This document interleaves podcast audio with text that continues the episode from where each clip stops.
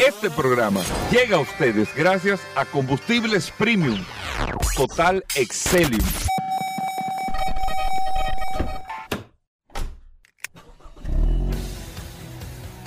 Bienvenidos al programa número uno de movilidad en la República Dominicana. Vehículos en la radio. Bien amigos y bienvenidos a Vehículos en la Radio. Hoy es viernes, señores, gracias a todos por la sintonía, por estar compartiendo con nosotros hasta la una de la tarde aquí en la más interactiva Sol, 106.5 para toda la República Dominicana. Estamos en todas las plataformas. Usted descarga la aplicación de Sol en su App Store o Google Play. Sol FM, descarga la aplicación. Señores, ahí está compartiendo con nosotros todas las informaciones, todas las noticias todo lo relacionado con este mundo de la movilidad en este espacio Vehículos en la Radio. Mi nombre es Hugo Veras. Un honor, un placer estar compartiendo con ustedes en el día de hoy estas eh, dos horas completas de toda la información y también poder interactuar a través del WhatsApp de Vehículos en la Radio 829-630-1990, 829 630-1990, el WhatsApp de Vehículos en la Radio para que usted pueda interactuar de manera directa con nosotros en este espacio.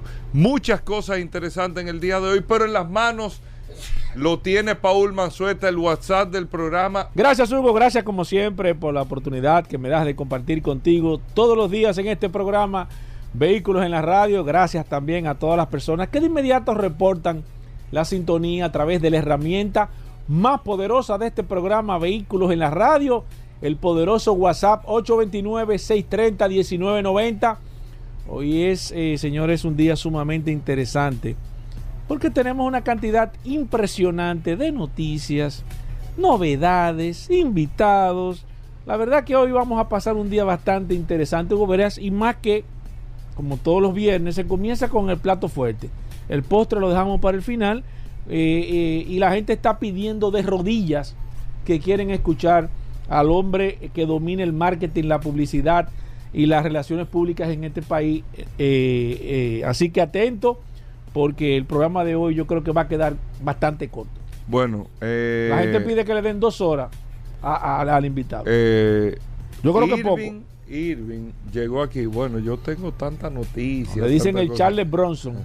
Irving eh, estuvo fuera del país y la verdad que cuando uno va fuera del es representar el embajador de vehículos de radio, Gobera. En los Estados Unidos. Sí, vive no, pero la verdad que a ver, Irving ha hecho mamilla en aviones que en carro. micrófono Irving, hazme el favor, pero Irving ha viajado bastante en este año. Más que en carro, tiene eh, más millas acumuladas que en avión que en carro. Tú eres de lo que ha podido palpar, Irving, la recuperación que ha tenido, por ejemplo, el, la aviación eh, yo sé que tú traes varios temas, no quiero eh, eh, sacarte otro tema, pero la verdad que la aviación ha tenido una recuperación increíble en términos de la capacidad de pasajeros, por lo menos lo que es República Dominicana y, y empresas y líneas aéreas nuevas como Arayet, que están con todos estos aviones nuevos de parte de la Boeing, que están brindando unos servicios a destinos nuevos, o sea, abrir la ruta de Jamaica, por ejemplo, que están proyectando 8 mil turistas para República Dominicana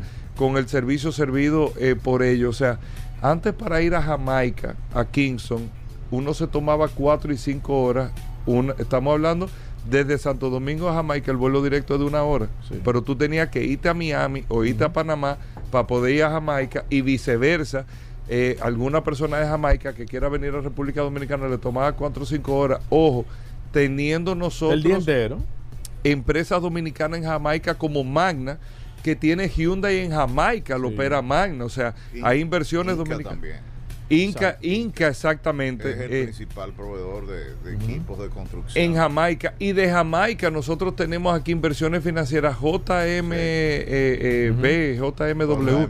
JMB. es, una institución financiera de Jamaica. O sea, hay muchos vínculos entre ambos países. Sin embargo, no teníamos una ruta. Pero bueno, o sea, hay un dinamismo. Hay una cantidad de empresas que participan. Algunas de capital dominicanos, otras de capital extranjero que están aquí en el país y que desde aquí de la República Dominicana mantienen la supervisión de un, de un mercado como Jamaica. Eso que tú acabas. Se opera desde aquí. Se opera desde aquí. O sea, hay muchas eh, operaciones importantes en, en- en Jamaica y eso está creciendo cada vez más. Eh, lo mismo que sucede con Puerto Rico. Puerto Rico para nosotros es un hub de negocios importantes porque eh, Puerto Rico tiene eh, dependencia de, de ciertos rubros de la República Dominicana, eh, o sea que, tiene que abastecerse a propósito del DERECAFTA. Evidentemente Puerto Rico tiene una limitación porque Puerto Rico no puede comprarle a todo el que le ofrezca. Puerto Rico tiene necesariamente... Ah, no sabía. Sí, eh, Puerto Rico depende, al ser un Estado libre asociado, eh, depende del, del- del gobierno eh, central de los Estados Unidos para las decisiones comerciales, al ser una, una eh, diríamos, un Estado que está bajo las leyes Norteamericano. norteamericana tiene que cumplir con eh, los preceptos que, que establece eh, la, la- Que es diferente a cualquier país de las Antillas que tiene. Exactamente. Entonces, eh, ¿qué nos ha ayudado a nosotros? Por ejemplo, tú que mencionas el caso de, de Arayet, que, que el, el ferry, por ejemplo, señores, ustedes no se imaginan la cantidad de negocios que sustenta el ferry entre las dos islas. No tengo idea. No pero, sé. pero, te- pero tú no te imaginas la cantidad de productos, o sea, de, de- de Carga. carga que se, que se envía. Prácticamente el ferry es más carga que pasajeros. Eh, eh, fíjate que hace tiempo tú no ves una promoción de, de, De Ferry del Caribe. del ferry del Caribe. Porque están Eh, bollantes. Bueno, ¿Cómo así? más que bollante, es un asunto donde, por ejemplo, en pandemia, que no había, eh, ¿qué te digo? Los aeropuertos estaban cerrados y todo eso. El ferry seguía operando y el ferry aumentó casi a, una, a una frecuencia diaria o, interdiaria para poder eh, llevar muchas de las cosas que, que Puerto Rico estaba necesitando y viceversa, muchas de las cosas que República Dominicana importa. Pero bueno, Hugo, eh, muy contento de estar aquí, muy complacido como siempre de... Nosotros de esperando, viendo. Irving, aquí, ¿eh? Y, y Y esta pa- audiencia... Para que nos ponga al día. Sí, Sí. mira, hay tantas, eh, eh, tantos asuntos que contar. Lo primero que quiero contarte, manejé 1800 millas en unos 12 días. Es un buen récord. Pero ¿cómo que es un buen récord? Pero más que Danilo, creo yo, el camionero. Ah. Danilo Cruz. 1800 millas. Clasifica, Hugo. ¿Cómo así? Yo me estaba. Paul, no, relajo, yo dije, pero ¿cómo así? 1800 millas. eh, eh, ¿Qué te digo? distribuida más o menos como en cuatro o cinco estados. Estábamos haciendo un, un trabajo de un levantamiento de, de- de una data importante para, para- para una firma. Y una de las cosas que, que yo observé, Hugo, eh, se me ocurrió no, no andar, o sea, yo estaba conduciendo y por primera vez quise manejar un vehículo que fuese no híbrido, no eh, de gasolina. O sea, quise, quise centrarme en la problemática del vehículo eléctrico. Como tú sabes, vengo con la inquietud desde hace tiempo de cómo se va a producir la transformación, al igual que este programa se ha convertido Sí. en el principal, eh, eh, yo te diría, órgano que, que- que orienta a... a- a Sí, nos la pasamos en eso. Exactamente. Bueno, a propósito de eso, no visité una estación de gasolina eh, como en 15 días, en dos semanas. Y yo digo, toda la infraestructura de carreteras, de calles, está construida para una sociedad donde toda la movilidad es a base de servicios con las estaciones. Ahí me vine a dar cuenta del rol tan importante que juegan todas las estaciones de servicio, porque cada X kilómetros tú tienes un aviso de que faltan tantos kilómetros para un eh, abastecimiento de, de combustible, de comida, de tal cosa. Cuando tú te enrolas en este tipo de, de- de- de modalidad de conducción, no tienes, primero no tienes que pararte a llenar eh, Combustible. combustible. Pero también pierdes el servicio de comprar un café, de comprar un snack, De tericate, viejo, Eh, de desmontarte te del carro y de de Entonces, ¿qué pasa? Viene ahora una, un nuevo centro de actividad que todavía no está preparado, o sea, no ha sido diseñado para tal cosa. Tesla tiene los superchargers, que son estaciones de carga. eh, debe tener unos 10.000 cargadores en Estados Unidos. En Estados Unidos hay 42.000 cargadores distribuidos en toda la nación americana. Pero faltan. 60 mil veces más Pero- que eso. Pero ya hay 2.5 millones de vehículos eléctricos circulando en las carreteras de Estados Unidos. Es decir, Tú sabes que de, de 250 millones de vehículos que hay actualmente en, en la Unión Americana, prácticamente Hay un 1%, un eso. 1% es eléctrico. Suena poco, pero lo- eh, para lo- el poco tiempo que se tiene y la adaptación. ¿Tú ¿Sabes que me gustó algo que estuve viendo? Escúchame, Irving, que te interrumpa. Sobre el tema de los cargadores, porque uno tiene la imagen y la visión de que los cargadores son como si fuera un un aparato, un equipo que está, ¿verdad? Como se, bueno, como pero así es que uno lo ha visto. Sí, Claro. no, pero no, porque se, ahí, ahí es que viene la noticia. ¿Por qué este programa es así, güey? Oye, la nueva modalidad de cargadores que se está utilizando en, en los Estados Unidos son que los cargadores van a ir en los contenes. O sea, los contenes van a tener los cargadores. O sea, imagínense los contenes. Como van a te- enterrado. Exacto. Entonces el mismo conten va a tener una tapa, tú la vas a levantar y va a conectar tu carro ahí. Entonces, entonces, bueno, ya ellos se asustan que ellos tienen ese sistema. La gente sí se asusta de que cuando llueva, ¿eh?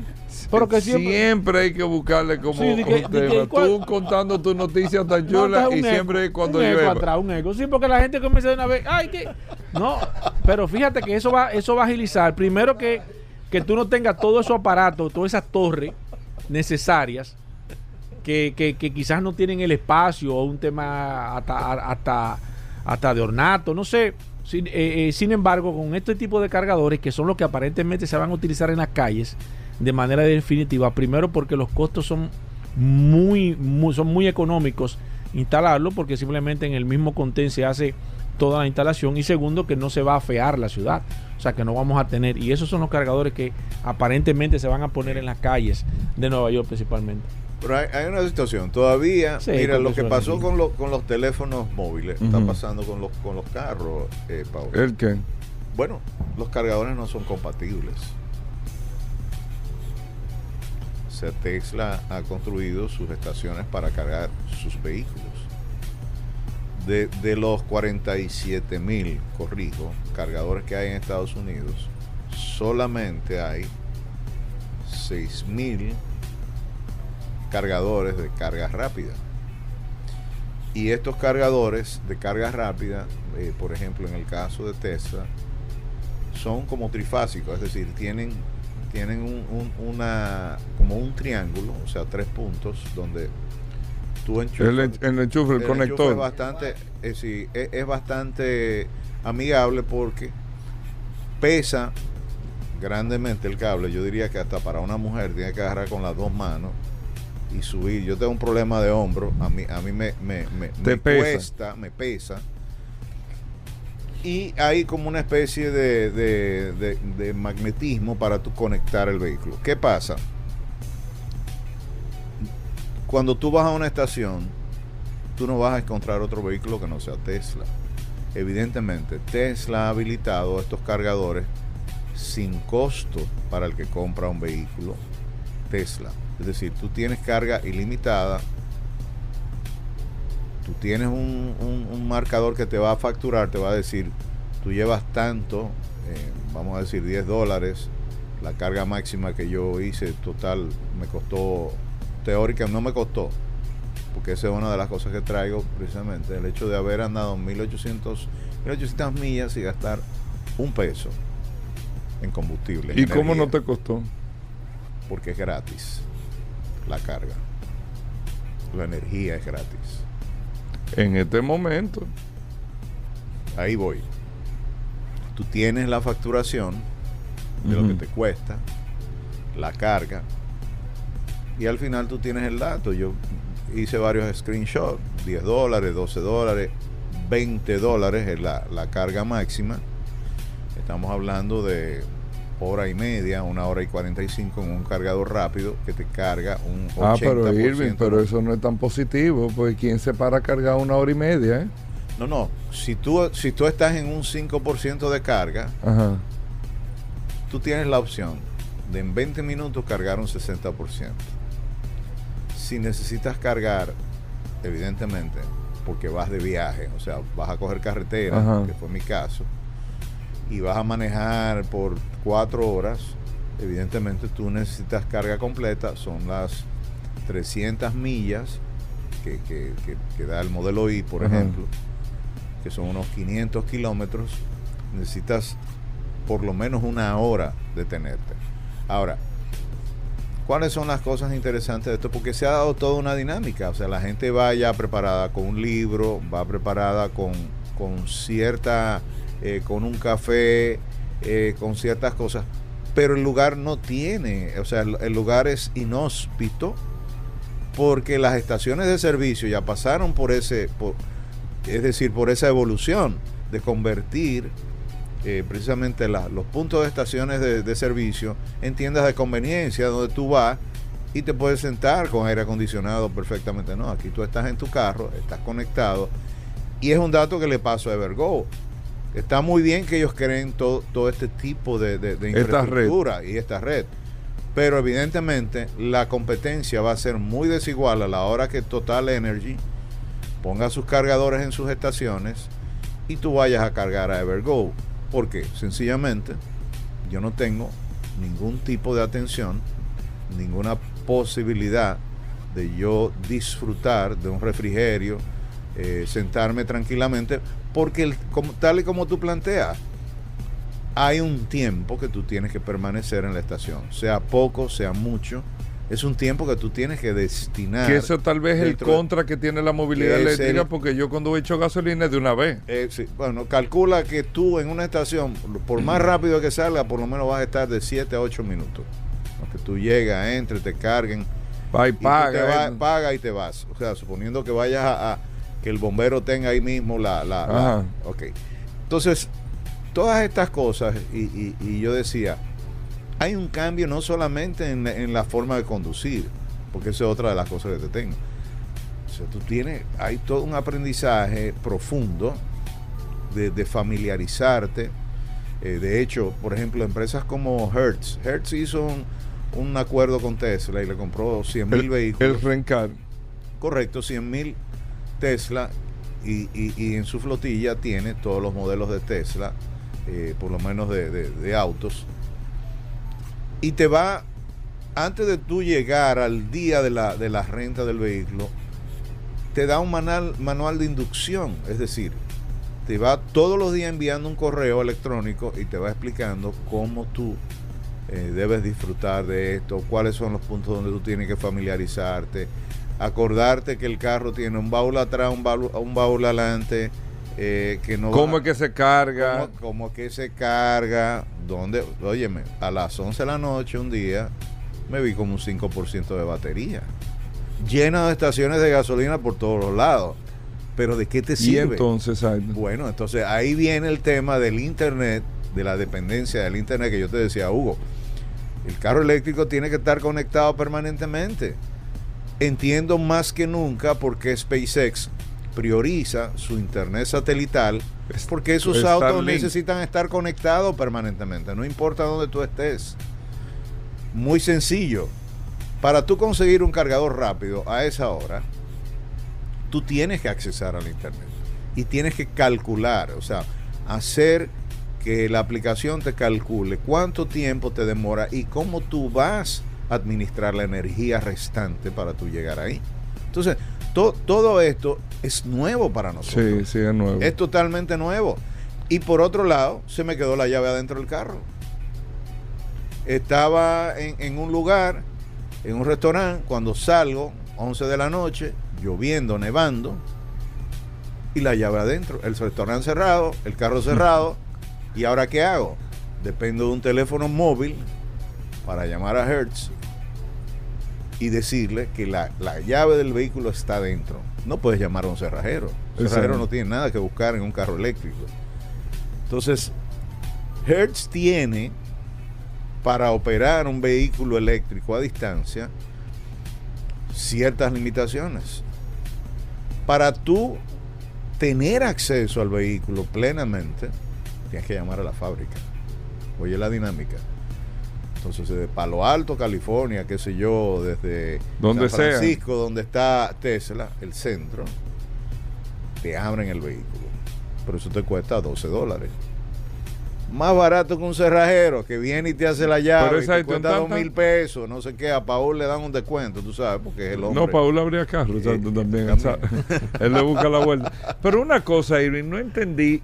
¿Cómo que te sale gratis el tema de la carga? O sea, que tú me dijiste, gratuitamente. Pero tú estabas pagando 20 dólares. No, te marca lo que tienes que pagar. ¿Cuándo Elon Musk va a decidir cobrarle a los conductores de Tesla? Esa es la gran pregunta. O Hay sea, que te marca lo que tienes que pagar, pero no lo pagas. No lo pagas. Nadie paga.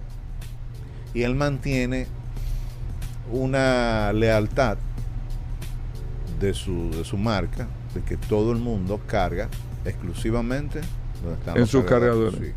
Pero es la, probablemente la segunda o tercera red más grande que hay en los Estados Unidos de cargadores. Y han invertido un dinero, Hugo. ¿Y eso. será sostenible eso en el tiempo?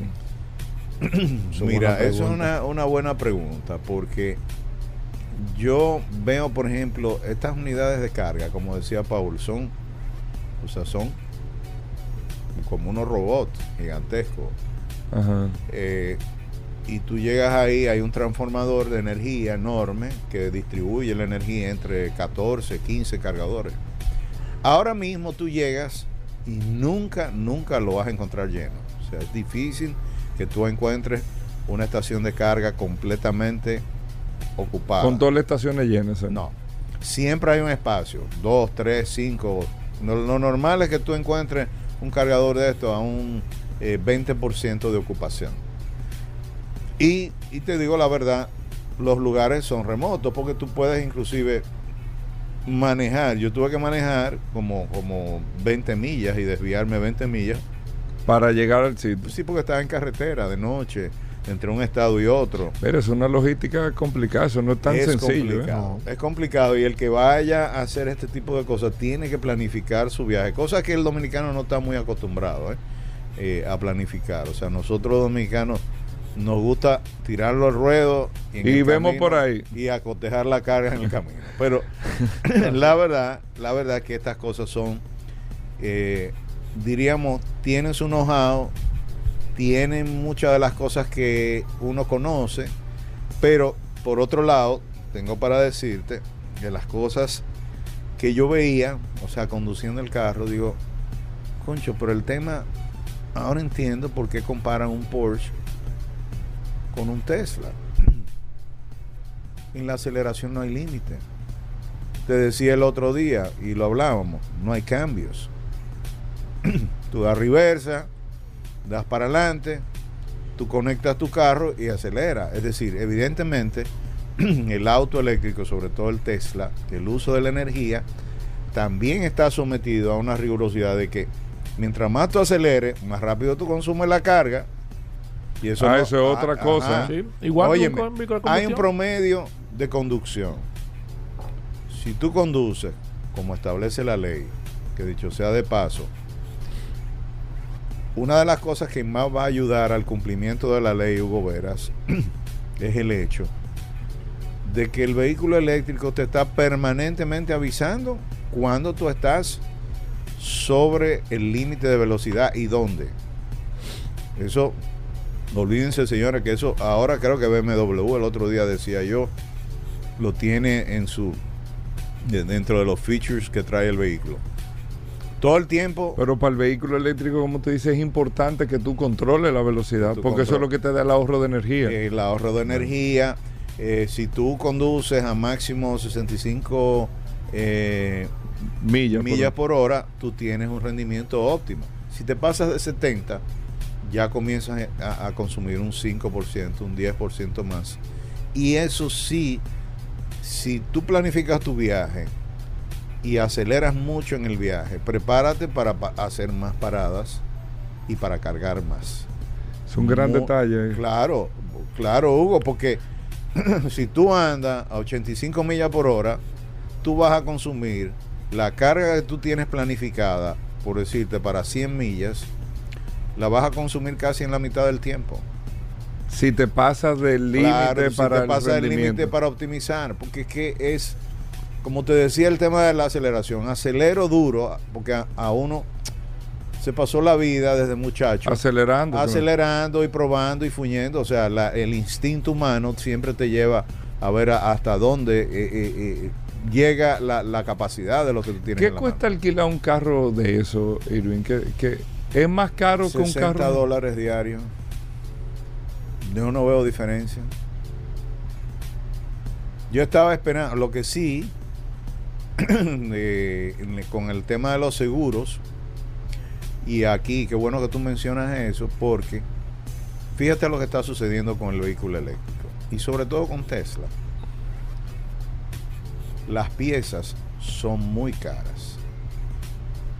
Me refiero, cuando tú chocas, cuando tú eh, tienes alguna eventualidad, no estamos hablando de piezas mecánicas, estamos habla- hablando más bien de piezas De física, físicas, carrocería. Exactamente, un guardalodo, un bumper, eh, qué sé yo, cualquiera de, de estos accesorios. Entonces el Rencar está muy, muy celoso de, de- de- del- de- de la protección y te hace mucho énfasis en tomar los seguros. Es bueno que usted tome todos los seguros que usted pueda, si lo va a hacer, porque me dicen que el valor de reposición de la pieza es muy elevado. Entonces, si tú vas a pagar eh, el doble quizá por un guardalodo que tú estás acostumbrado a comprarlo en 500 dólares y de repente resulta que Este te sale en mil. en mil o dos mil dólares, entonces sí, estamos hablando de, de- de cifras importantes. Entonces, cuando tú vas a rentar, te advierten eh, ese asunto y te dicen que el problema también es que no hay eh, eh, inventario de piezas, Hugo. Que hay una escasez de piezas para vehículos eléctricos. Y eso se entiende. El fabricante está centrado en colocar la mayor cantidad de unidades en la calle. Porque hay una competencia Sí. donde tú estás prácticamente en, en- en, bueno, dándole, dándole curso a, a- a- a, yo diría, una nueva tecnología y, y- y tu prioridad es colocar la mayor cantidad de unidades. Te diría que una de las cosas que, que más disfruté, Hugo, los celulares, los vehículos no vienen con, con- O sea, parece mentira. ¿Cuántos años tienen los celulares ya en el mercado? ¿20 años? 30 años. Ok. ¿Cuántos vehículos vienen diseñados para colocar el celular en un lugar correcto? Los- un espacio. la- la- la- no todos, pero en la última generación, vamos a decir. Y no todos. Y no todos. Ok. Tú tienes cualquier marca de, de- de celular, no sé cómo lo hacen, ¿eh? tú lo colocas, a- o sea, hay un espacio para el celular fijo, a pesar de que no lo necesitas para ver los mapas digitales, porque la pantalla automáticamente, que dicho sea de paso, no se necesita el, el- el famoso la de, de- de aplicación de iOS, del CarPlay, ni, ni- ni nada de eso, porque la integración se produce directa, no hay ninguna interfase, no hay que estar a través de, de ninguna aplicación. Y no importa la marca del celular, tú pones tu celular, el celular se está cargando permanentemente, o sea, tú nunca te quedas sin carga, ni tienes que andar con alambres. Esto facilita enormemente Claro. el asunto. Pero hay, hay algo eh, que yo te, eh, eh, te quería decir, y es que la forma de tú conducir, de tú, por ejemplo, no hay nada en el centro. O sea, tú estás acostumbrado a tener un tablero que tiene Sí. luces. Todo está apagado. Tú tienes una oscuridad frente a ti y tienes a tu mano derecha, tienes una pantalla iluminada. Correcto. Bien. Eso te ayuda a la concentración y sobre todo de noche, a una concentración mayor en todo lo que está sucediendo en la carretera porque yo me di cuenta que las luces del tablero siguen siendo invasivas para, para tu Mira, es un detalle. Claro. Hugo, son invasivas porque además la distracción, aunque el recorrido es bastante, Sí, sí. o sea, tú estar chequeando a qué velocidad tú vas y cómo tú vas y, y yo te decía, por ejemplo, BMW lo tienen el vídeo en el tablero de manera que tú prácticamente la información necesaria la tienes ahí, Sí. no tienes que estar moviendo la cabeza. Pero una de las cosas que sí se está tomando en consideración para fines de, de la nueva generación de vehículos es, es el cambio que tiene que darse de tratar de acomodar lo más posible para que tú manejes o sea, toda la concentración en la conducción. Una cosa, Irving, antes, eh, te- Concho, que tenemos demasiada información. Demasiada El información. caso es que el seguro para un vehículo eléctrico rentado es mucho más caro. No. Tú necesitas tomar, vamos a decir, hay, hay un, hay un seguro que es liability para el daño que tú puedas ocasionar a terceros, ¿no? ¿verdad? Ajá. Ese seguro O siempre sea, como se el seguro de recomienda- ley. Siempre se recomienda que tú lo tomes porque si tú atropellas a una persona, Sí, sí, cualquier tipo daño de- que tú hagas.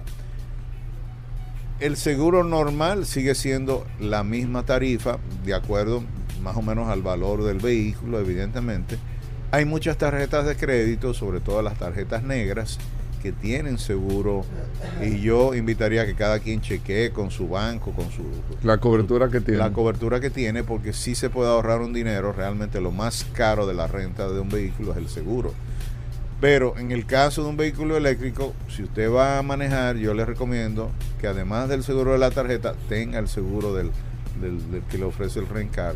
Porque usted va a manejar un vehículo que no conoce, que, que- que por primera vez... Y tú dices, no, pero que yo sé... No, mira, es otra historia. Yo he manejado y he hecho drive test durante los últimos 10 años, todo BMW, eh, Nissan, o sea, todas las marcas. Hyundai, todas las marcas, la- la- la- la- en, en- todas las ferias donde he estado, en, en- en Las Vegas, en, en Barcelona, en Alemania. Igual que tú, igual, Sí, has sí, tenido sí. la oportunidad. Pero una cosa, usted pasarse y levantarse todos los días y montarse en un carro eléctrico y tener que cargar y tener que vivir la experiencia durante días, un día tras día, y tener que manejar largas distancias, donde tú tienes prácticamente una relación íntima. O sea, tú desarrollas una relación íntima con el vehículo A nivel de cariño. a ya. nivel de cariño. Entonces, la, la, Hugo, ese asunto de que tú aceleras y no tienes que frenar, el, tú tienes un solo pie en el pedal. Sí. Eventualmente tú frenas, pero uno no está acostumbrado a eso. Tú te asustas, Sí. porque tú aceleras y de repente el carro se te para. O sea, eh, eh, o sea es, es un Es tema. un cambio de Eh, comportamiento. tú, tú vas a, tú vas a cambiarte de carril y de repente tú te asustas porque en la pantalla de este tamaño te sale el vehículo que está detrás de ti, que es otra, eh, otra de las cosas. O sea, la activación de las cámaras en ese sentido es, es algo tan dinámico, tan, tan... eh, hay que acostumbrarse. Y no nosotros estamos pasadísimos de tiempo. viejo. Y tú no me has contado nada del. de- arrancando, de- estoy, estoy dándole un Qué, preview. qué barbaridad, No, viejo. bueno. ¿Tú te vas de viaje la semana que viene? Otra vez. Otra vez. Y, y- y la verdad, eh, quisiera.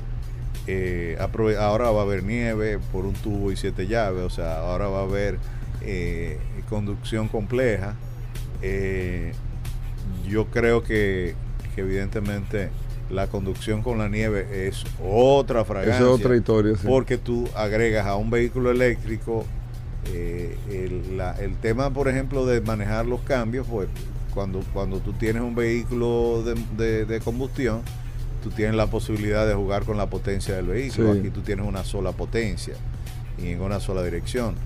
Eso Eh, es verdad, es un, sí, es un sí, tema, es un detalle. sí, y y, eh, es, verdad, es verdad que sí, eh, Hugo, la, la, la estabilidad en un vehículo eléctrico es mucho mayor que en un vehículo, por lo menos los que he manejado. No sé si es el peso del vehículo. y, y y la- tiene que ver con la tracción en las cuatro gomas la también. tracción por en las los- cuatro gomas por que los motores eléctricos. Sí, porque acuérdate que antes la tracción de las cuatro gomas inicialmente eran de las SUV. Ya Ujú. nosotros tenemos eh, eh, sedanes que vienen con tracción Sí, y Subaru que siempre. y, y Subaru ah, que ha hecho que, que le ha hecho mucho énfasis a eso pero sí, eh, evidentemente es más complejo, ¿no? Eh, eh, cuando yo regrese estaremos otra vez. Bueno, eh, Anótalo ahí, bien. esto, esto poniéndolo al día en una aplicación. Aquí hay gente que Irving, mismo arroba y Vargas. Bueno. Nosotros tenemos Sí. que hacer una pausa, arroba y Vargas. Amigos oyentes de Vehículos en la Radio, para que usted le dé seguimiento a este a esta cuenta que es de viaje prácticamente. Mira, Sí, y voy, sí. voy- voy a, voy a. Yo tengo una cantidad de videos que quiero subir, que no lo he hecho hasta que viniera aquí al Sí. programa. Y lo voy a hacer precisamente eh, compartiéndolo con los oyentes. de tu ¿Cuándo te vas? ¿La semana que viene? No, no, no, en, en dos días. Está bien, pues cuando llegue Bueno. esto, hablamos entonces. Está bien. Gracias, Irving. Hacemos una pausa, no se muevan. Bien, y de vuelta en Vehículos en la Radio. Gracias a todos por la sintonía. Daris Terrero con nosotros. La ley 6317.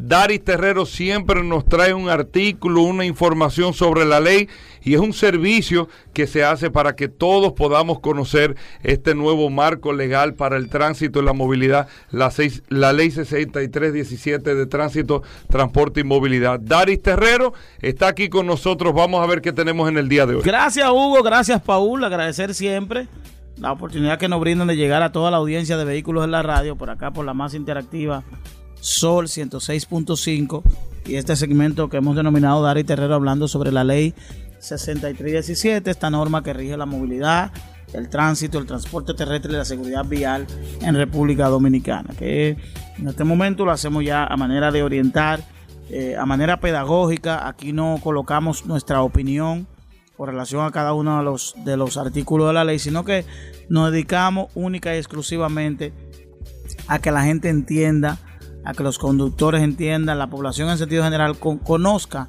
cada uno de los artículos que contiene la ley 6317, porque es una ley que abarca todo, todo el tema. Es una ley transversal a la- al comportamiento social dominicano. Cuando digo transversal es que implica todo el extracto social de la República Dominicana. ¿Por qué?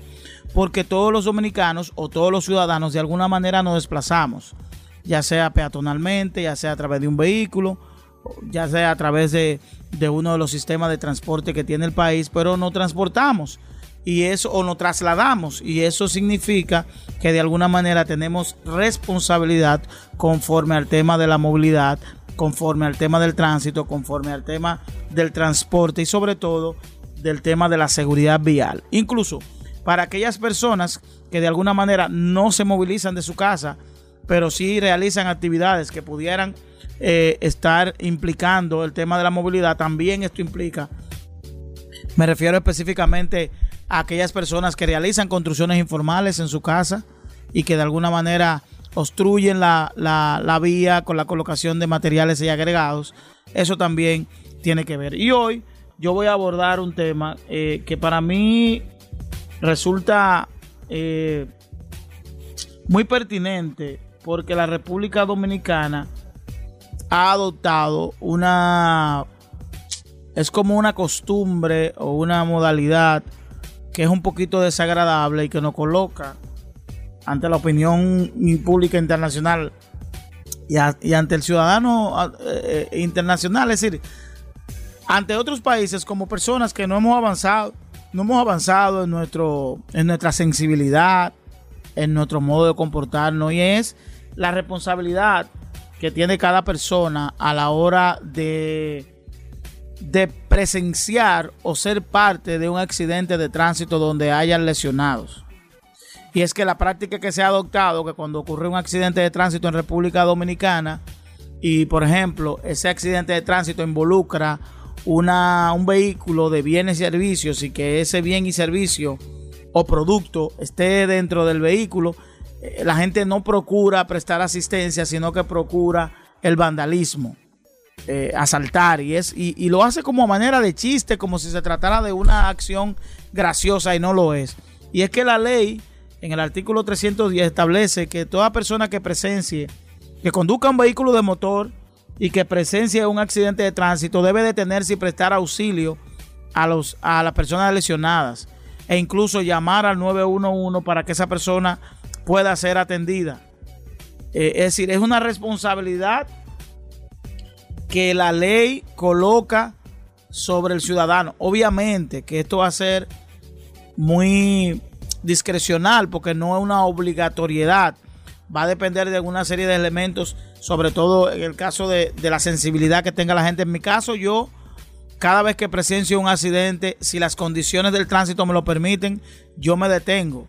Y hago y hago las previsiones, si tengo que prestar ayuda, si tengo que llamar, es decir, no ahora, siempre lo he hecho. Y es, importante porque eso habla muy bien de que en cualquier momento Dios nos libre, cualquiera puede ser víctima de eso.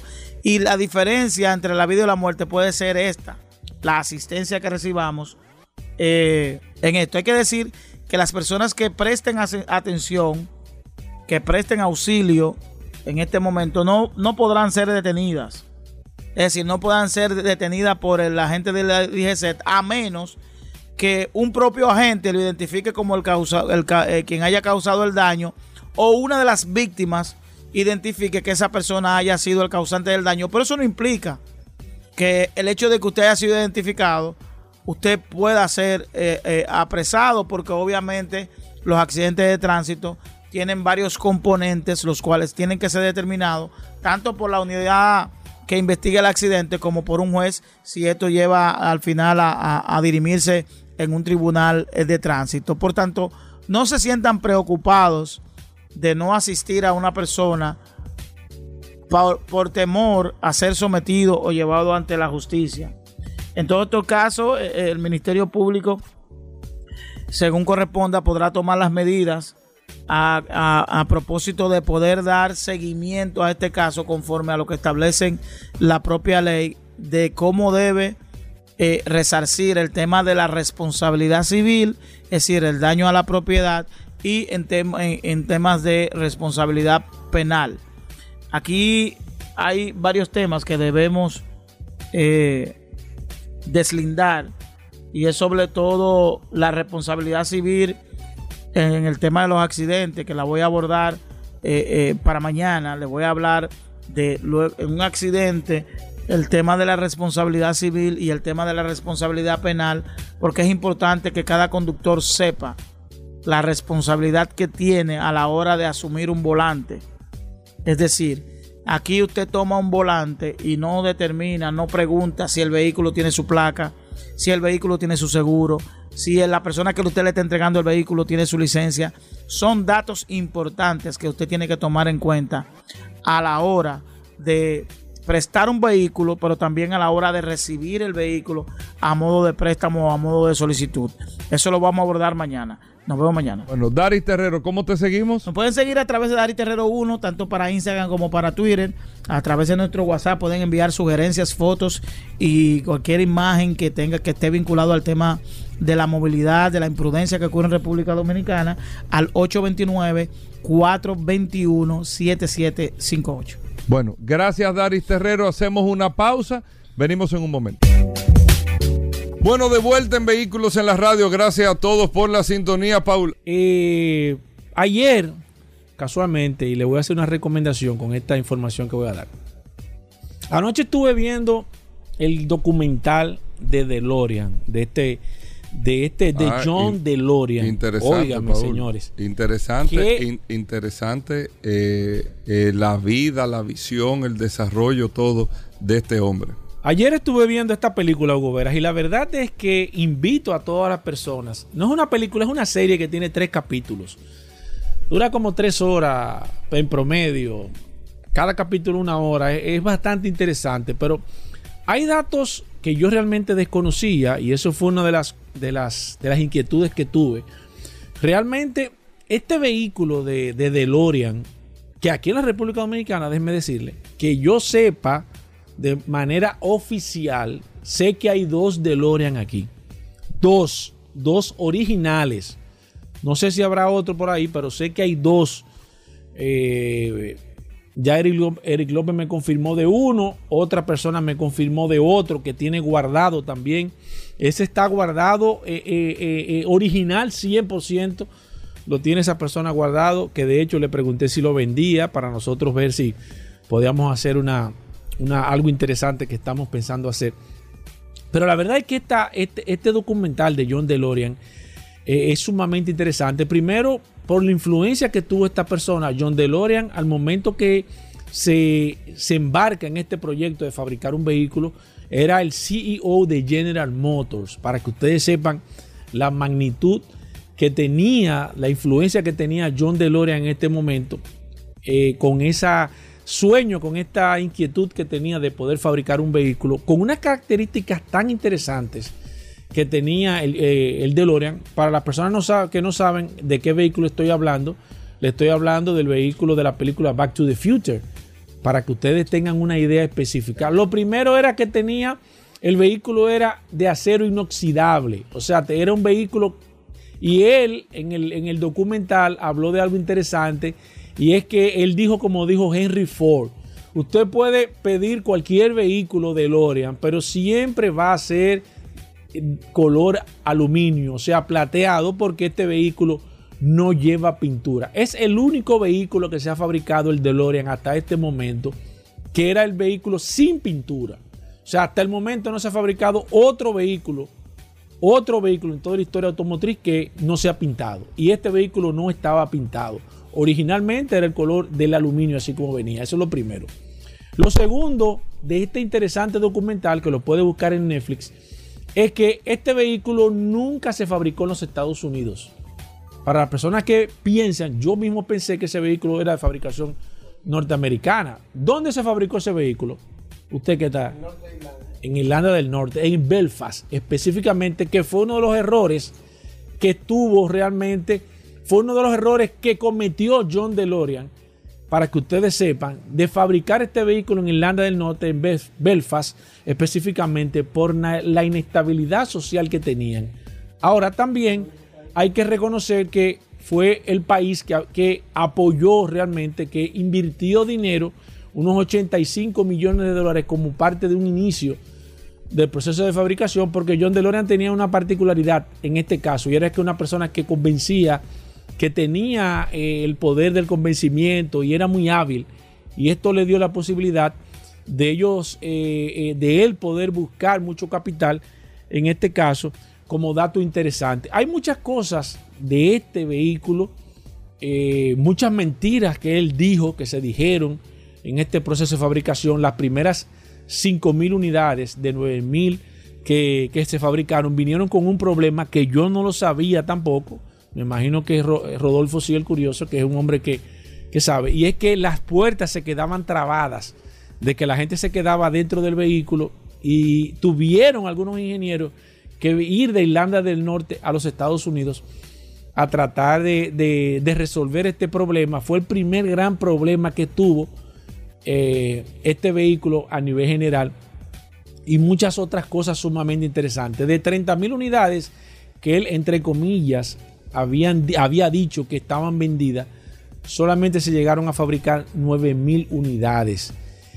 Tienen que ver esto, señores, porque hay datos interesantes para esta industria automotriz, principalmente con el esquema. Irlanda del Norte era un país que no tenía la cultura, y Hugo lo ha dicho en varias ocasiones, cuando un país no tiene la cultura de la fabricación de vehículos, le cuesta años poder eh, setear, poder como acoplar, poder capacitar al personal. Y esa es una de las, quizás de las partes negativas que tienen algunos países que no tienen la cultura en el proceso de fabricación de los vehículos, pero es sumamente interesante, lo pueden buscar, búsquenlo en Netflix, hay muchos datos, no les voy a contar el documental entero para que ustedes vean cómo termina John DeLorean para que ustedes se den cuenta que eh, ustedes pueden hacer, ustedes tienen el derecho, pero siempre hay que hacer las cosas bien hechas. Y él desde el principio, lamentablemente, este proyecto que tenía como un sueño lo comenzó eh, torcido desde el principio y lamentablemente las cosas que comienzan así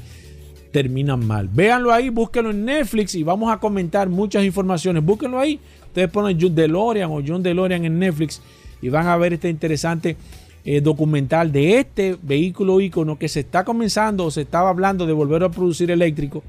No sé buscando qué alternativa. Eh, sí, es eléctrico, pero, pero la verdad es que eh, habría que ver. No quiero, no quiero ser, no quiero quizás enviarle energía negativa a este gran proyecto, pero habría que ver porque fue un proyecto que desde el principio comenzó mal y siempre le hemos dicho, las cosas que comienzan mal usted sabe cómo terminan. Bueno, ahí está Paul. Nosotros con esto hacemos una pausa. El curioso en Vehículos en la Radio. No se muevan. Gracias a todos por la sintonía. Bueno, de vuelta en Vehículos en la Radio, nuestros amigos de Soluciones Automotrices. Hoy es viernes, vamos a hablar de gomas en el día de hoy en Vehículos en la Radio, nuestros amigos de Soluciones Automotrices que distribuyen las gomas Pirelli, Michelin, BF Goodrich, pero también varias marcas de gomas que el común denominador es que tienen todas cinco años de garantía que te da soluciones automotrices aquí en República Dominicana en desperfecto de estas gomas, en cualquier desperfecto. Así que adelante a nuestro amigo de Soluciones Automotrices. Sí, como no, gracias a su gobera, gracias a Paul Manzueta, contento como todos los viernes de estar aquí en el, en el programa.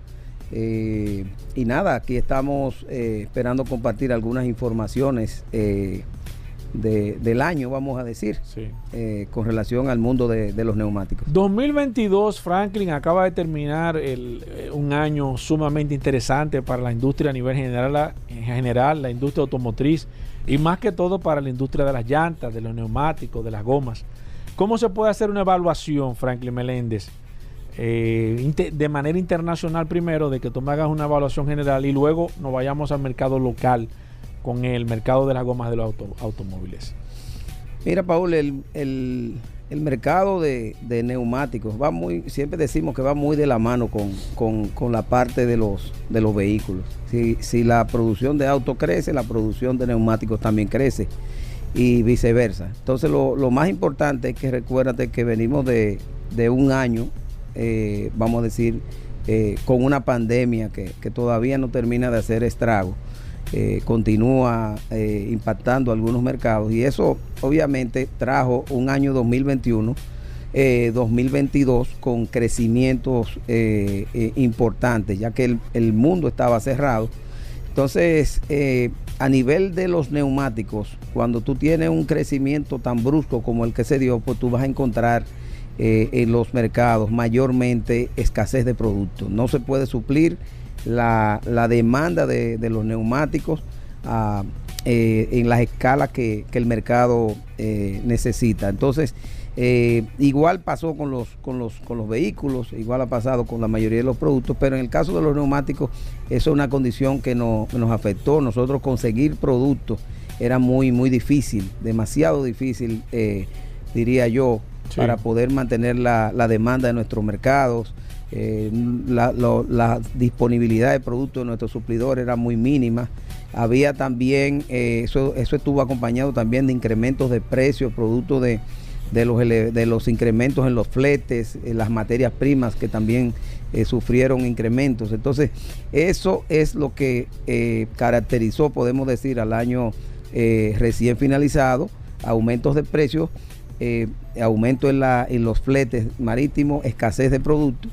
Todo eso conlleva obviamente a, a- ese gran, a esos incrementos en los precios que, registramos.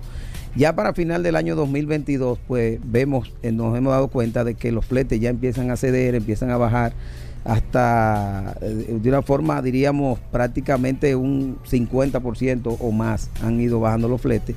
Y entonces eh, en el, en eso se viene a dar ya en el último trimestre.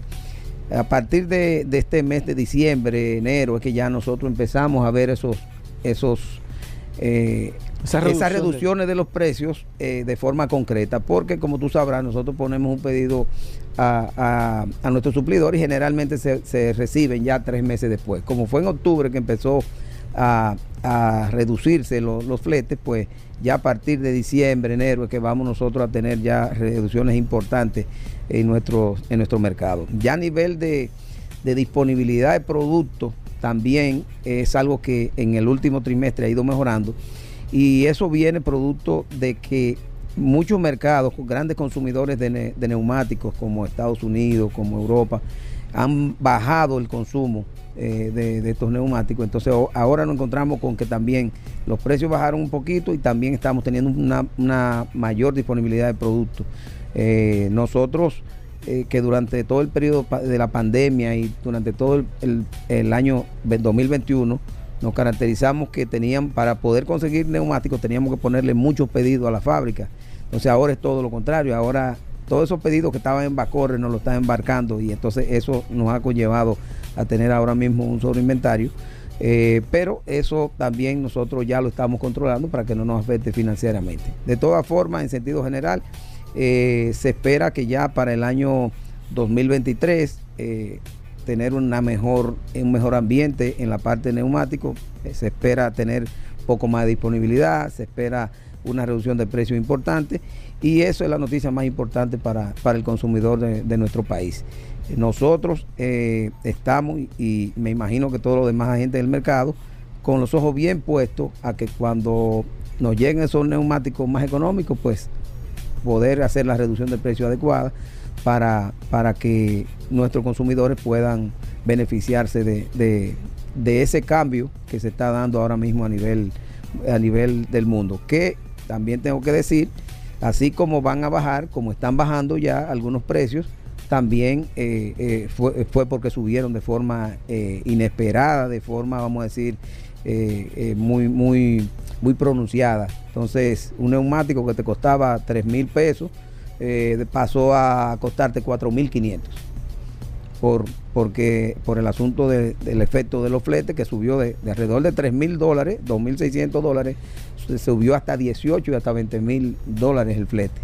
Imagínate, yo, yo tengo, tú tienes un, neumático que, por ejemplo, eh, te trae un, contenedor que te trae mil gomas y, te subió, ahí tú le estás subiendo 10 dólares, te, subió a 20 mil, tú le estás subiendo 10 dólares fácilmente a un neumático.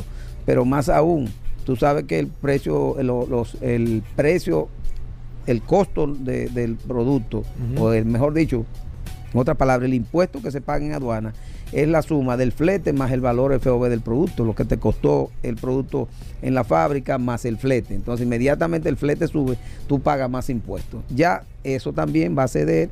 Eh, ahora inmediatamente baje el flete, pues también en esa misma proporción también va a bajarte eh, el, impuesto que se paga. Así que vamos a tener eh, disminución del precio, eso es algo muy interesante. Y esperemos también que podamos eh, mantener la disponibilidad de producto, porque tú no ganas nada con tener precios bajos, pero si no tienes producto es un, problema. A nivel de, materia prima, eh, obviamente la guerra de Rusia y Ucrania nos ha, impactado el mercado de neumáticos y, haciendo que eh, no, no se reduzcan en la proporción que se debe reducir las, las materias primas. El caucho se ha mantenido, tú sabes que tiene un alto contenido, los neumáticos, un alto contenido de caucho natural, pero también el caucho sintético. El caucho natural es, eh, no ha crecido la producción por los problemas pandémicos y también el caucho sintético, pues sabemos que en la medida que el petróleo sube ha ido subiendo. Entonces, eh, entre otras materias primas, que hay, hay una materia prima importante que que la mayor producción la tiene Rusia, que es el negro de humo, es lo que le da el color negro a, los neumáticos. Entonces, esa, esa, esa materia prima, que se llama negro de humo, Rusia la produce creo que en alrededor de un 80%. Entonces, eso ha hecho que también incrementen los precios de materia prima de algunas materias primas. Pero en sentido general, las materias primas han subido muy poco y, eso no va a, incidir en que los neumáticos eh, mantengan la reducción de precios. Todas estas perspectivas estamos mirándolas y se mantienen las actuales tendencias que tenemos los mercados. No es que va a ser así 100%, eso puede variar como... son estimaciones que, uno, que hacemos eh, al momento de, nosotros evaluar nuestro negocio. A nivel general, Franklin, mercado local, las marcas que ustedes distribuyen, ¿cómo estuvo el mercado? Vimos eh, que durante el año pasado se vendió una cantidad récord de vehículos nuevos aquí en la República Dominicana. ¿Cómo estuvo el mercado a nivel local, Franklin Meléndez? ¿Creció el mercado de los neumáticos a, manera global? ¿Ustedes como empresa crecieron también, se posicionaron? ¿Qué tal la República Dominicana como mercado de, de, gomas o neumáticos? Así es, eh, Paul. Sí, el, a nivel de, de soluciones automotrices, obviamente, y como te decía inicialmente, la tendencia del mercado neumático va muy de la mano con el, con el negocio de, de, los, de los vehículos nuevos. Si aumenta el, el, de los vehículos nuevos, pues obviamente van a aumentar las ventas de los, de los neumáticos. Eh, para soluciones automotrices tuvimos un año muy bueno, un año y muy importante, con un crecimiento bastante eh, eh, importante. Y, y yo entiendo que, que- que la mayoría de, la- de los agentes de, de- de este renglón también le, le pasó lo mismo. Aún eh, mantuvimos esos precios, eh, esos precios tan altos que, que- teníamos, crecimos de forma importante. Eh, la perspectiva, déjame decirte, que, que tenemos para, para, para Latinoamérica, según yo estuve mirando en unos reportes que estuve mirando, es de que no va a haber crecimiento en el año 2023 en cuanto a la parte de, de- de- automóviles.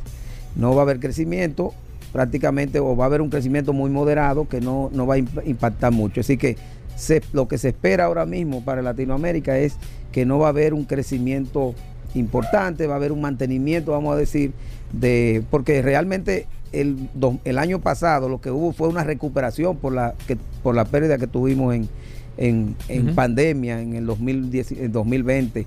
Entonces, en el 2021 recuperamos de forma una parte y ya el 2022 eh, eh, crecimos mucho, pero lo que hicimos fue equilibrar las pérdidas que habíamos tenido. Ya en el año 2023 eh, se espera un crecimiento de más 3%, menos 3%. Por ahí va a andar, decir, que no va a haber un- una diferencia como hubo ahora, que hubo alrededor de un 20% de crecimiento el año 2022. Entonces, eh, todo vuelve, vamos a decir, a la, normalidad del mercado.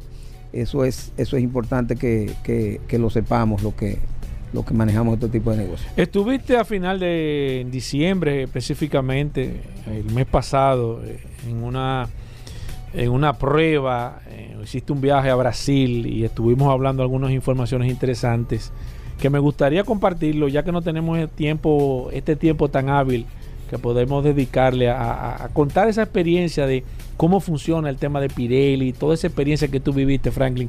Si nos puedes comentar algo de lo que estuvimos hablando. Sí, cómo no. Eh, mira, Paul, estuvimos participando en una convención ah, que hizo Pirelli, distribuidores de, de Latinoamérica. Fue realizada en, en Sao Paulo y Campinas, eh, Brasil.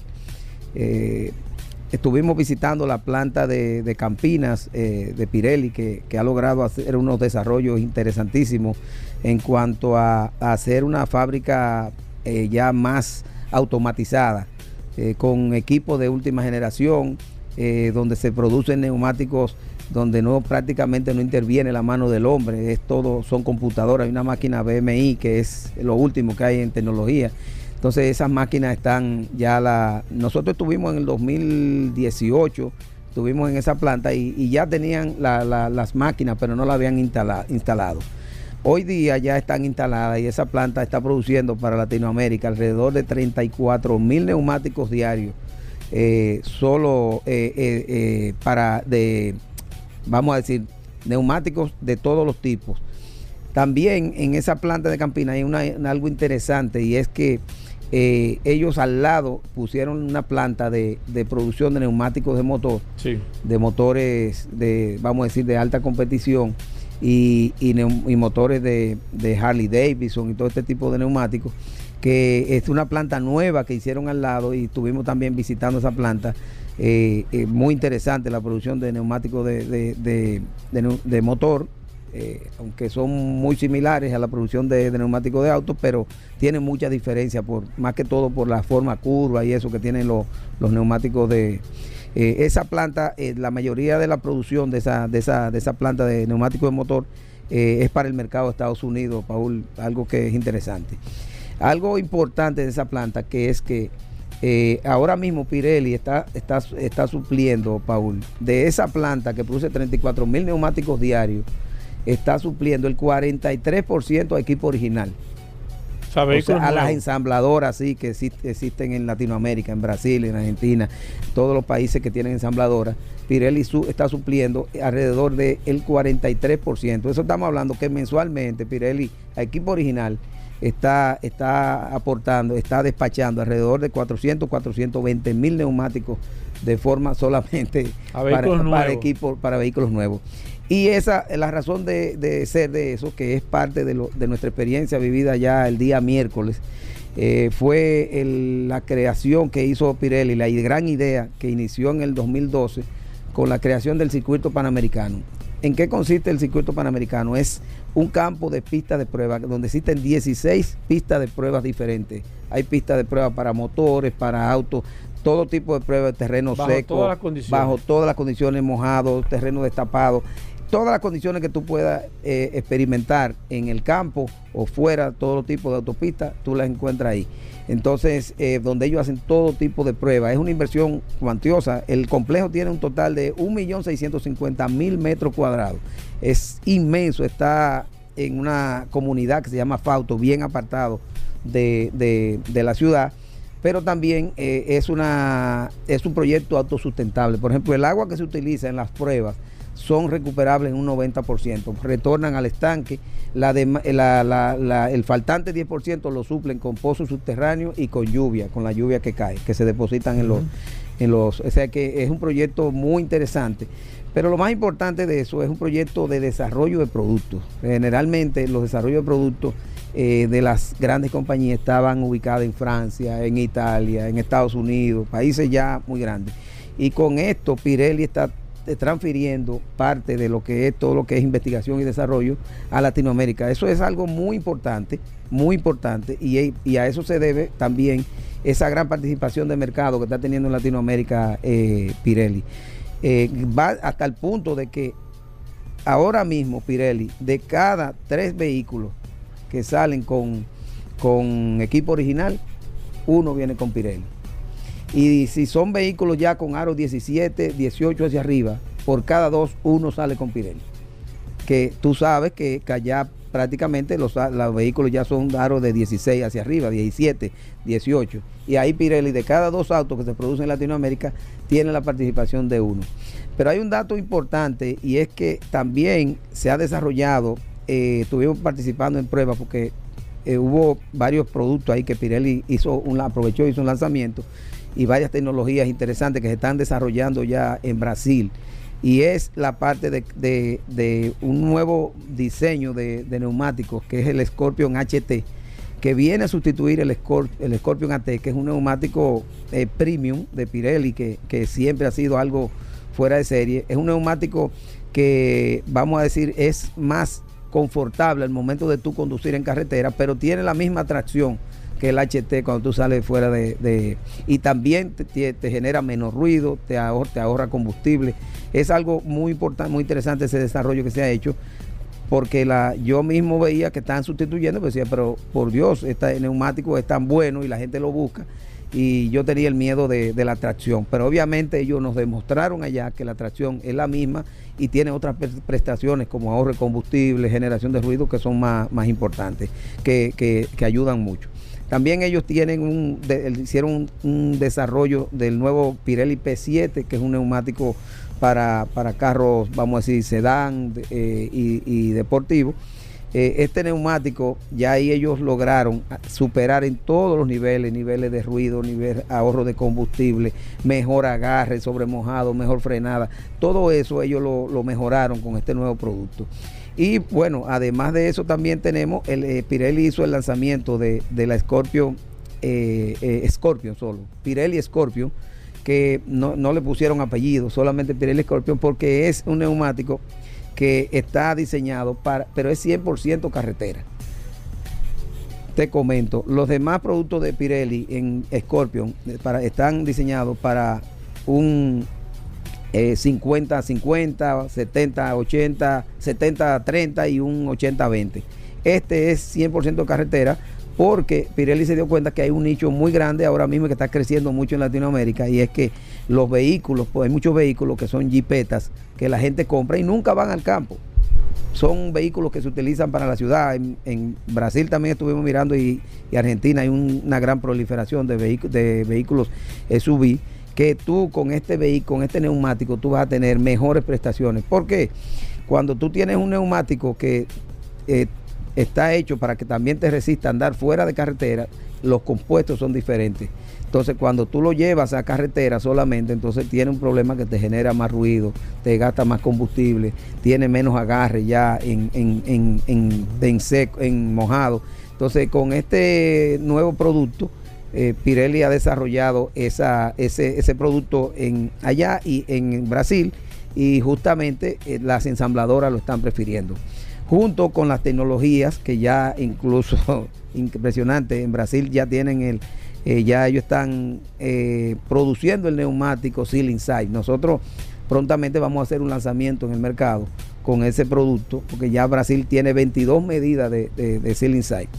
Para los que no conocen lo que es la, tecnología de Seal Inside, es eh, el neumático que puede pincharse y se sella automáticamente. Tú le sacas el clavo o el clavo sale y el neumático se sella y tú ni te enteras, ni pierde presión de aire. Es algo innovador y eso es lo que ha llevado también a ese crecimiento que, tiene eh, eh, Pirelli en las ensambladoras. Ya ese neumático está aquí en la República Dominicana, tienen parte de... Tenemos, tenemos sí algunas medidas en el, en el país, lo vendemos eh, y vamos a, seguir importando ese, ese, claro, claro está, no todas las medidas están disponibles, pero sí es un proyecto bien, bien ambicioso y se piensan introducir nuevas medidas en, en el corto tiempo para, cubrir ese nicho de mercado. Es algo importantísimo porque eh, para mí va a venir a sustituir lo que es la tecnología Ron Flap. Porque la tecnología Ron Flap, tú te pinchas, el vehículo no cae al piso y puede llegar reduciendo la velocidad, puede llegar hasta tu destino, hasta donde tú puedas reparar. Pero en este caso, tú no tienes que reducir velocidad, tú no tienes que hacer nada y el vehículo es totalmente reparable. Eso es algo importante. Si ya cuando se te pincha un neumático que tiene más de 5 milímetros de, ancho, vamos a decir, el, la punchadura, entonces ya tú, si tiene más de 5 milímetros, ya tú tienes que llevarlo a reparar. Pero igual lo puedes reparar sin ningún problema.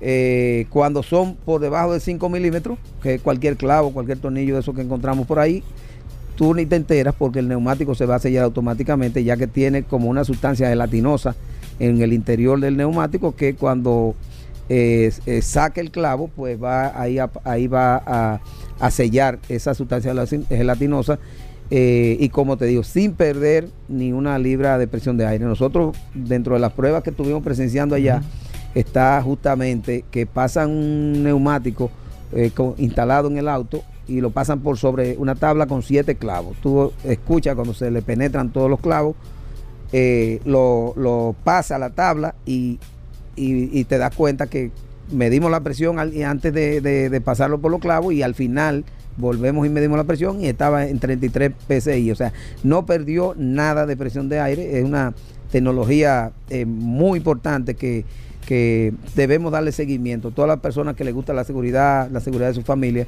pues eso tenemos que tratar de, ir buscando ese, ese, esa tecnología para, mayor seguridad y, menor contratiempo al momento de, conducir.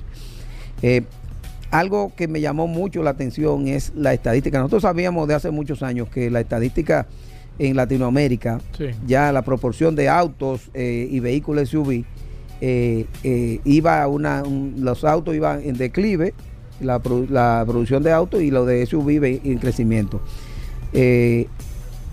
A nosotros nos llegó la noticia de que ya en Latinoamérica, no estoy hablando de otro mercado, en Latinoamérica, el 50% de los vehículos son SUV producidos nuevos y el 50% son autos. O sea, eh, eh, hace 10 años era 75-25 y ya está 50-50. Y obviamente va a seguir creciendo porque la, demanda que tienen los vehículos SUV eh, en mercados, incluso yo veo que Brasil ha cambiado mucho el mercado, ya se usaban mucho los los carritos pequeños, los Fiat pequeños, todos esos carros pequeños. Ya ahora tú lo que ves muchas jipeticas pequeñas, muchas eh, Renegade y muchos vehículos de, ese tipo, la, la, Jeep pequeña.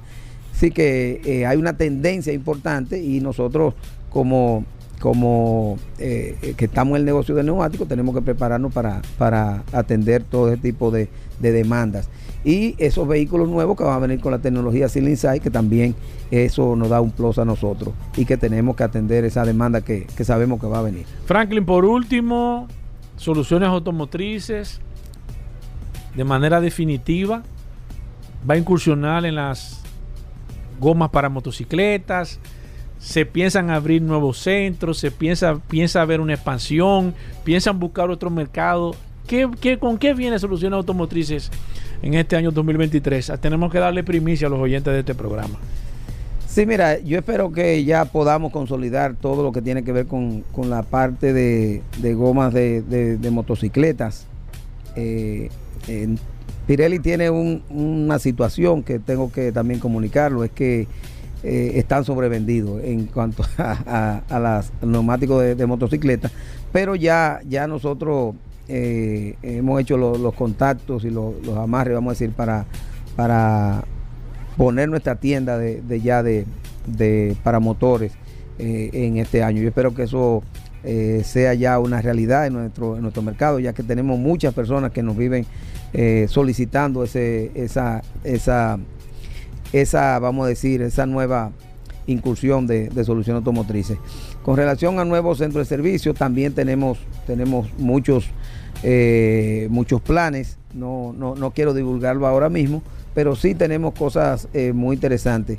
Lo más importante ahora mismo para nosotros es la consolidación como empresa y una algo que, es importante, Paul, comunicar acá es que en este año 2023, en este año 2023, eh, nosotros eh, estamos cumpliendo 20 años de, de- de Fundación ¿Cómo? Soluciones Automotrices. Ah, pero ve, increíble. Ve- 20 años y bueno, van a venir cosas muy interesantes eh, para nuestra empresa y para el mercado que vamos a dar a conocer más adelante. Pero sí, eh, 20 años, yo creo que ya somos mayor de edad, entonces Sí. somos, somos una empresa que lo que buscamos ahora es la consolidación como una empresa líder en el sector de neumáticos y la- el crecimiento también a, a en todos los sentidos, no solamente en centro de servicios, sino a todo, en todos los sentidos de la palabra. Hay algo importante que no quiero eh, eh, dejar de ir y es, eh, antes de irme, es eh, la influencia de la tecnología, Paul, que está teniendo, y, y vamos a decir la tecnología, no, la influencia de la digitalización, de, de, la, de toda la parte computacional que tenemos eh, hoy día y su influencia. Eh, según datos que nosotros nos llegan, eh, ha ido creciendo mucho, tanto en la América Latina, el asunto de que generalmente la gen- las personas cuando van a comprar un, un neumático, ya una gran cantidad de personas consultan internet previamente. Entonces eso es algo muy importante, que, que- que la gente cuando ya va a nuestras tiendas no, no va con desconocimiento.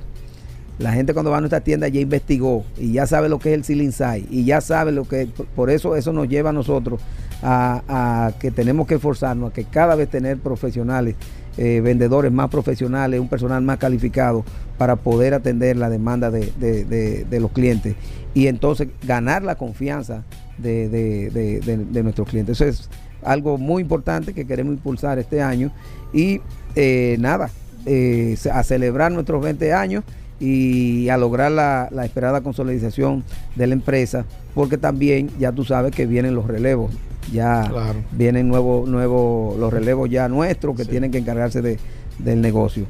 Eh, agradeciendo mucho al mercado dominicano, a todos los dominicanos por el apoyo que nos han dado a través de estos 20 años y eh, nosotros conscientes de que tenemos también un gran reto de seguir contribuyendo tanto al desarrollo del país como al desarrollo del mercado automotriz en la República Dominicana. Gracias, eh, Franklin Meléndez. Gracias también. Eh, sean extensivas también esas, esas felicitaciones a, a nuestro amigo Arido de Jesús. Gracias a Soluciones Automotrices en nombre de todo este programa Vehículos en la Radio por el apoyo que ustedes siempre han estado dándonos a nosotros y esperamos tenerlo siempre en este programa y más ahora en este año 2023 donde ustedes cumplen 20 años nosotros también como programa también cumplimos 20 años. Excelente. Y bueno, también desearle a todo el país eh, un próspero 2023 y que podamos eh, mantenernos siempre juntos eh, de la mano para, para impulsar nuestro país por el mejor camino. Eso es lo más importante que, que son nuestros deseos. Y, y gracias también a Vehículos en la Radio por la acogida que siempre ha tenido con nuestra empresa y todos nuestros planes de, de desarrollo. Bueno, ahí está, Paul. Eh, seguimos con las preguntas por Claro. el WhatsApp. Usted nos manda hasta la foto de su goma para que Paul se la pase a nuestro amigo de Soluciones Automotrices en el 829-630-1990. Hacemos una pausa, no se muevan. Sol 106.5, la más interactiva. una emisora RCC Miria. Bien, mis amigos, y seguimos en su programa Vehículos en la Radio. Tenemos una visita impresionante. Vamos a hablar de qué estuvo pasando en el año 2022 y qué va a venir en el año 2023 en todo lo, todo lo concerniente a los vehículos clásicos y antiguos. Aquí está nada más y nada menos, señores, hay que presentarlo como una estrella. Mr. Eric López, el auto clásico de la semana. Ahí ustedes lo, pueden buscar, arroba el auto clásico de la semana. Eric, finales 2022, inicio 2023, a nivel personal, sé que estuviste representando campañas importantes en la República Dominicana. Te vimos brillar, Eric López. Cuéntame de eso a nivel personal y luego vamos a entrar al año 2023. Eh, así es, Paul. De verdad que me sentí muy honrado en poder representar y ser embajador de la marca ELF para sus eh, aceites locales que van a, introducir al país. Fui sorprendido por una llamada un día. Así como que. sí. Aló, Eric. Sí, mira. Un estudio reveló y salió mi nombre. Ajá. Salió mi nombre. No hay mejor embajador de la marca. Tú eres un emblema en el tema de vehículos clásicos y antiguos y qué bueno que se te reconozca, Eric. Sí, de verdad que sí, que me siento muy honrado. Pudimos hacer un comercial que, que ya estoy seguro que todo el mundo lo vio ya. Sí, sí, sí. sí. Yo lo he visto muchísimas veces. todo el mundo lo ha visto. Mejor de ahí, mira, se fue, daña. Fue grabado en, en, mi taller, allá donde sí, yo Sí, sí, mi, con mi tu tiempo. cepillo atrás. Con lo que yo hago. ¿Cómo no que es le na- llama no- el cepillo? no- es el rubio. Ah, es rubio. Es O sea, rubio. es rubio, ok. No es nada montado, sino es mi diario vivir. Sí, tú, tú, De tú- esa es tu oficina. Eh, Esa es mi oficina, así mismo es. Yo me siento en mi escritorio y acá tengo el cepillo ahí o cualquier vehículo que esté en ese momento restaurando, tanto para personal como para lo que yo uso en las películas, que ahí eh, usamos, sabe que en mi taller preparamos todo lo que tenga que ver con las modificaciones, todas las cosas que yo tengo que hacer para eh, suplir los autos de las películas, que todo el mundo sabe que es, es, fuerte mío, que es lo que estoy haciendo ahora mismo. Y de verdad me siento muy agradecido de, Total Energy de haberme tomado en cuenta para, para esa campaña.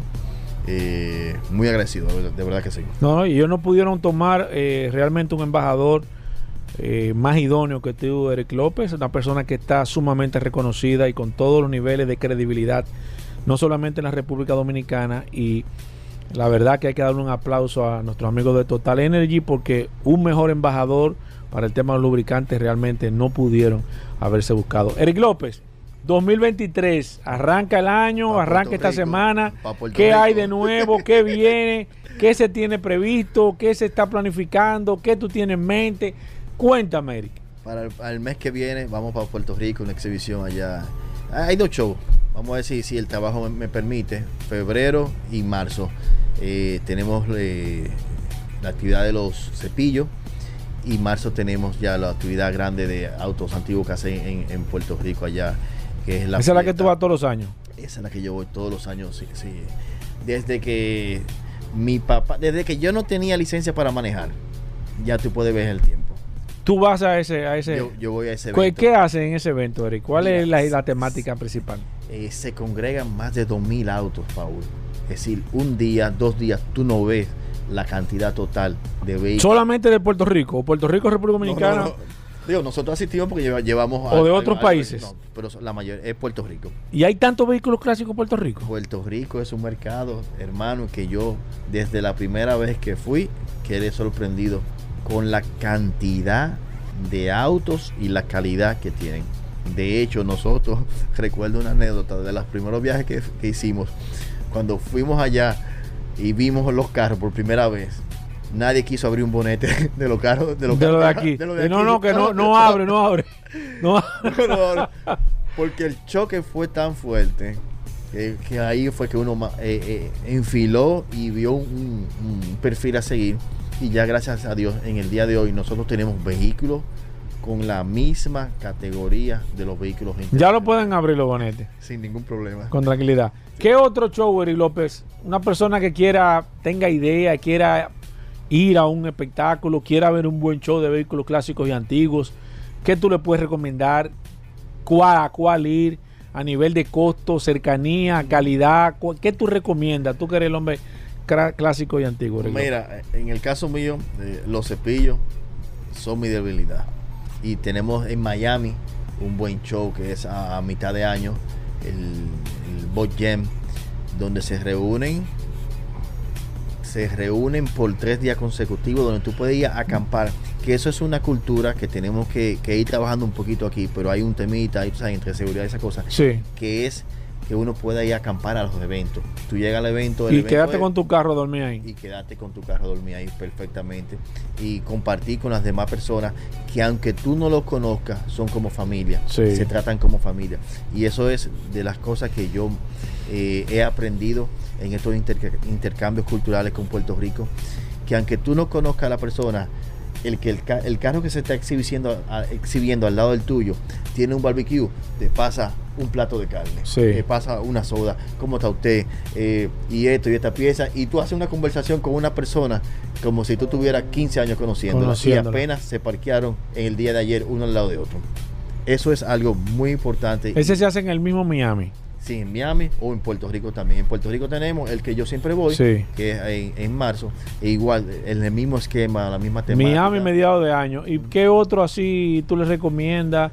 Barry Jackson, que es muy complicado, costoso, lejos. que Barry Jackson es una subasta, eh, es un poquito lejos, en Arizona, la, la que nosotros fuimos, que es la más grande, aunque ellos hacen en otras localidades, pero la famosa, la famosa en, en Arizona, ese es un evento de una semana también, a final de, a final de año. El que tenga la oportunidad y pueda asistir, le, recomiendo esa, esa experiencia. Porque hay desde demostraciones de las diferentes marcas con los modelos, test drive. Nosotros hicimos, yo, yo pasé dos días, tres días haciendo test drive. Todos los carros te montan una persona que te indica, te asiste, tú pruebas los vehículos, eh, tienes la experiencia de la persona que está subastando que nunca se entiende, nada más son ellos que entienden qué es lo, Lo se- que dice, qué es lo nada que más- dice. Nada más son ellos que entienden qué es lo que se dice. Tú nada más estás ahí, cuando tú vienes a ver fácilmente, tú levantas la mano y vas a comprar tu carro. Sí, sin darte cuenta. Tú dices, ¿cuál fue que compré? Tú sin darte Sí. cuenta. Sí, pero es muy buena experiencia. Esos eventos, y, y- y tú puedes chequearlo en las redes, los eventos donde tú quieras ir, si tú tienes un viajecito, siempre es bueno ver Sí, si lo que hay en la localidad. lo que hay en la zona, si hay un museo. Sí. museo en Estados Unidos hay museo de todo. De todo. Y más de vehículos. y más de vehículos. Donde quiera que tú vayas, tú buscas un museo y es un tiempo y, y el montaje y la estructura de algo que uno no está acostumbrado aquí, porque aquí no tenemos museo. Y es algo que también podemos trabajar como marca país. Eric, la gente que quiera ponerse en contacto contigo, que te quiera seguir, que te quiera hacer alguna pregunta, que quiera ver realmente los trabajos que tú haces, ¿cómo lo puede hacer? Me puedes seguir en mi Instagram, el auto clásico de la semana. Ese ahí puede tener todas las informaciones, todos los eventos. Yo siempre voy posteando dos, tres días antes cuando tenemos un evento, dónde vamos a estar, qué vamos a hacer.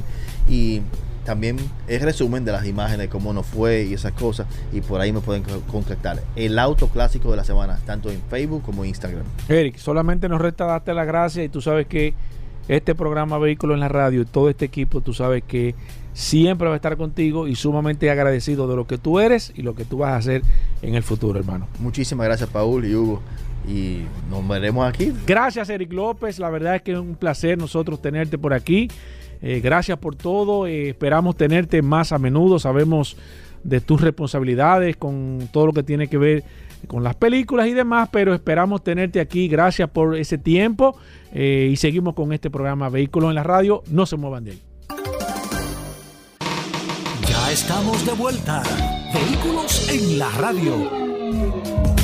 Bueno, ya entramos a la parte final de Vehículos en la Radio, ¿Cómo? amigos oyentes. Gracias ¿Y qué- a todos. y qué por tiempo la fue el programa hoy? Bueno, bueno, no, no, fue, ¿Eh? fue bueno. Gracias a todos los amigos oyentes por la sintonía. Con, tú tienes el WhatsApp. Claro ahí, que sí, ¿no? nos vamos a quedar con el 829-630-1990, que hay preguntas suficientes, que ahí esa es la importancia de esta herramienta, que usted puede, no importa que se termine el segmento, el programa, no importa lo que usted necesite, cuando usted necesite esta herramienta, el WhatsApp, la herramienta más poderosa de este programa, está a su disposición.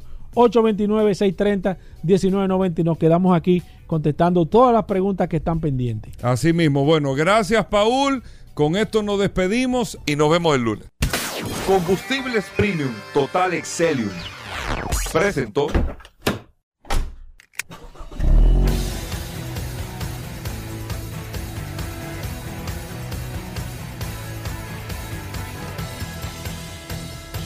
Vehículos en la radio. Sol 106.5, la más interactiva. Una emisora RCC Miria.